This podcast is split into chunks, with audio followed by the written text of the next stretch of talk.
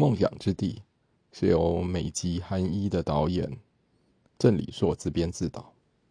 那故事是讲述在上世纪八零年代，一对夫妻由韩国来到美国，而寻找更好的生活。那故事的开头便是他们带着一双儿女，刚从加州来到阿肯色州，那开启新生活。那主要的原因呢，是因为男主角一直有一个希望自己开设一个农场的梦，自己创业的梦啊。那因为他们在呃加州的时候呢，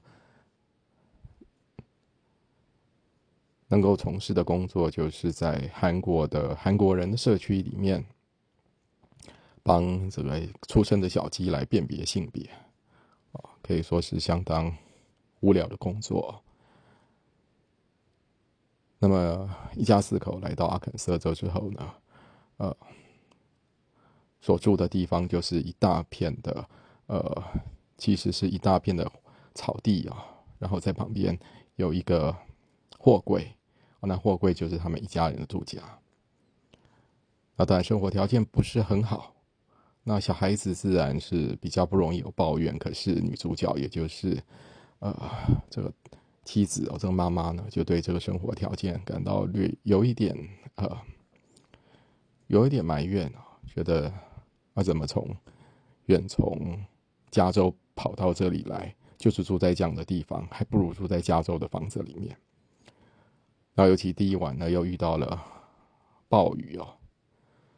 更是让他们觉得这个生活显然相当的局促。那还有没多久呢，呃。一方面是为了照顾小孩，因为两夫妻还是要去，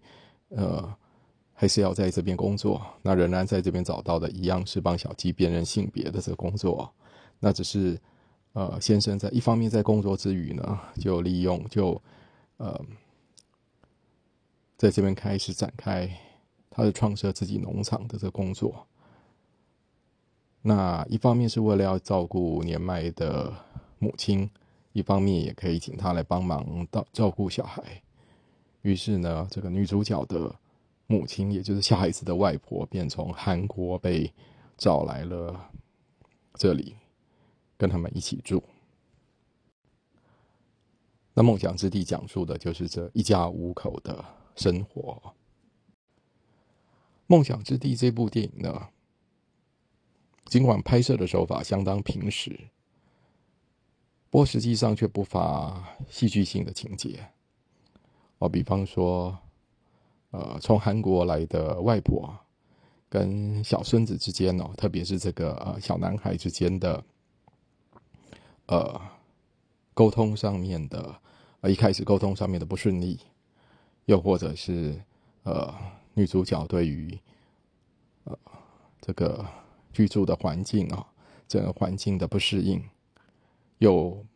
或者是男主角在呃建构他的农场的过程当中遭遇到了很多的不顺利，又或者是他们呃跟当地的跟当地的白人的原来的住在那里的白人之间也有一些文化上面的呃差异啊。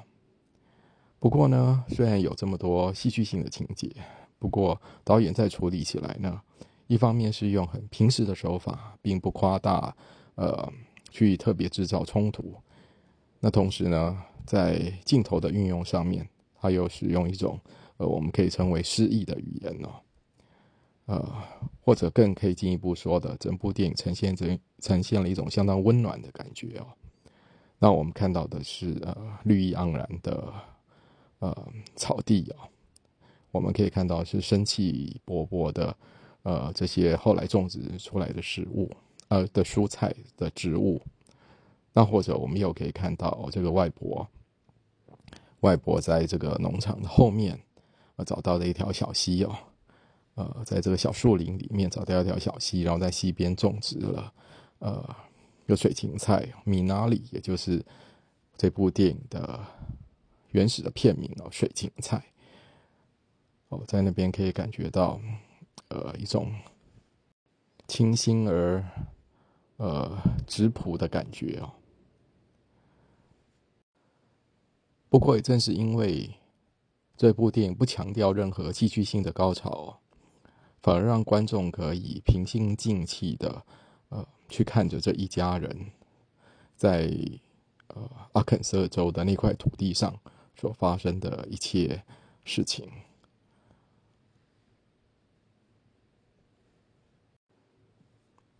那移民的生活是心酸的，哦，尤其是他们又从一个地方刚移动到另外一个地方。其中的辛苦，观众都可以看在眼里。那另外一方面，呃，这个男主角要开展新事业哦，也遭受到很多阻碍啊，非常辛苦。透过导演非常舒缓而平实的镜这个镜头语言哦，观众可以呃慢慢的去感受主角的心境，慢慢的对。他们所发生的一切艰难的事情感同身受，而不再只是一个单纯的旁观者。我想这也是这部电影最成功的地方哦。它虽然是在讲的是一个家庭的故事，哦，一家五口的故事，但却它却不单单只是一个非常简单的家庭剧哦。尽管呃，导演这里说在得到金球奖，呃。最佳国际电影的时候，曾经这样说：“他说这部电影呢，其实讲的就是呃一家人呢试图要找到一个属于他们家的语言，而这个语言呢，这个比嗯比美语、比美国语的语言或者任何外国的语言啊，都还不容易找到啊，因为它是一种存在心里面的语言。”那另外一方面呢，我觉得这部电影呢，也可以跟今年同样在奥斯卡大放异彩的，呃，另一部，也就是由呃中国应该算是呃美籍呃中国裔的呃女导演赵婷啊所指导的这个《游牧人生》哦，做一个对照，或者说我们可以把两部电影并列来看哦。那这两部呢，都是来自于亚一导演所导演的关于呃美国的故事哦，在美国的土地上所发生的故事。其实，我觉得在今年会这么的受到呃奥斯卡的肯定，这么受到美国观众的肯定哦，呃是并不是偶然哦。我想这两部电影其实有个相当呃共同的主题，就是他们都讲到了美国的所谓的美国精神哦。那么在《游牧人生》里面呢，他所讲到的美国精神是，呃，女主角那种，呃，不管是在多艰难的情况之下，都要去朝未知去，都要探索未知，哦，都要找到更好的精神生活，是一种我觉得是属于精神层面上面的追求。那来到，呃。梦想之地的话呢，这是讲述的是同样是讲述这一家新美国人哦，我想我们可以这样称呼他们了。那这群新美国人哦，以及有刚来到美国的，也有刚出生于美国这群新美国人，他们是在这块土地上，同样的是不畏艰难的，要朝未知去探索。那他们试图要找到的呢，则是呃，希望找到更好的生活，赚更多的钱。那或许你可以说是满足他们物质上的生活，所以我想这两部电影都同样的呃很成功的去讲述了所谓美国精神，也因此会受到美国的呃一般观众哦以及主流的评论界的肯定以及赞赏。自然除了导演跟呃编剧郑理硕对于。这部电影的成功占有最重要的地位之外，我想毫无疑问的，这部电影的在演员的部分呢，表现也都是相当的精彩。那除了已经得到奥斯卡提名的这个男主角史蒂芬·元，以及入围呃最佳女配角的尹汝贞饰演外婆的尹汝贞之外呢，其实上女主角而且妈妈的这个饰演母亲的韩艺里也表现的非常好那我觉得只是比较可惜的是，呃，史蒂芬元毕竟在韩呃在美国的知名度比较高，那么殷武贞则是饰演了全片最抢眼的一个角色。那他所饰演的这个外婆的角色是全片不但最强抢眼，也是最好好好的角色，因为正是有这个外婆的存在哦，让这家这个这一家呢，这个在最后。似乎即将要面临分崩离析的家庭啊，又透过这个外婆，呃，重新凝聚在一起啊。也就是这个外婆被呃小孙子称为是最不像外婆的外婆，最终却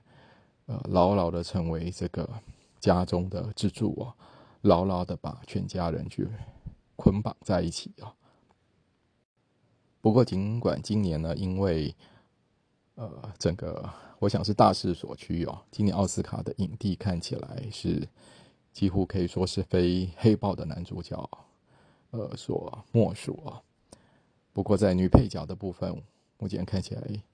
呃，殷汝珍应该是几乎可以说是百分之九十九点九会笃定会获得奥斯卡的女配角。我觉得这个奖对她来说，自然也是实至名归。不过我想呢，大家看完《梦想之地》呢。像我特别要推荐的就是，呃，男主角史蒂芬元的，就是前一部电影啊，呃，也就是韩国片《Burning》燃烧恋爱。那史蒂芬元在这部电影里面呢，饰演的是一个韩国人。哦，但实际上史蒂芬元的韩文应该不算是很好，他也特别为了这部片来学了韩国韩韩语啊。我相信他应该没想到，在《燃烧恋爱》学了韩语之后，他在下一部片，也就是这一部《梦想之地》里面，也一样需要全部的使用韩语来来表演。那无论如何，说回说回这个《燃烧恋爱》呢，史蒂芬元的演技当时就已经非常让人非常惊艳了。那跟那部片的男主角李亚呃刘亚仁可以说是。两个人的演出完全不相上下哦。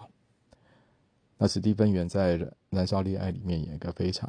有种充满神秘感的一个韩国的一个富家的子弟，也表现的非常的出色啊。那同时，《燃烧恋爱》这一部电影呢，才也刚刚在呃一个介绍韩国电影为主的呃英文网站叫做 Korean Screen 啊。里面，他邀请了二十几位的来自呃二十几位的世界各国的呃影评人，呃二十几位世界各啊不应该说二十几国的，呃应该加起来有一百多位的世界各国的影评人来票选所谓的韩国电影影史上一百部佳作当中呢，呃《燃烧恋爱》呢就被列为了这一百部当中的第一名，我认为是实至名归。那当然，在这个排行榜里面，第二名是就是去年得到奥斯卡最佳影片的《寄生上流》。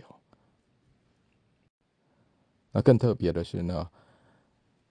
燃烧恋爱》的导演李沧东在前十名里面一共占了三名。哦，除了《燃烧恋爱》之外，他另外两部入选前十名的呃作品是《薄荷糖》。哦，以及生命之诗都是非常精彩的作品。实际上，我认为李沧东，呃，应该是就是目前韩国那个韩国最佳导演。那推荐大家，如果喜欢《梦想之地》呢，我觉得也一定要去找《燃烧恋爱》来看。那尤其如果我相信，如果你看过了《寄生上流》，那更应该看看《燃烧恋爱》。那知道韩国除了有《寄生上流》这样子一个很优秀的一个精致商业片之外呢，也有《燃烧恋爱》这样子一个很出色的艺术片，大家可以找来看看。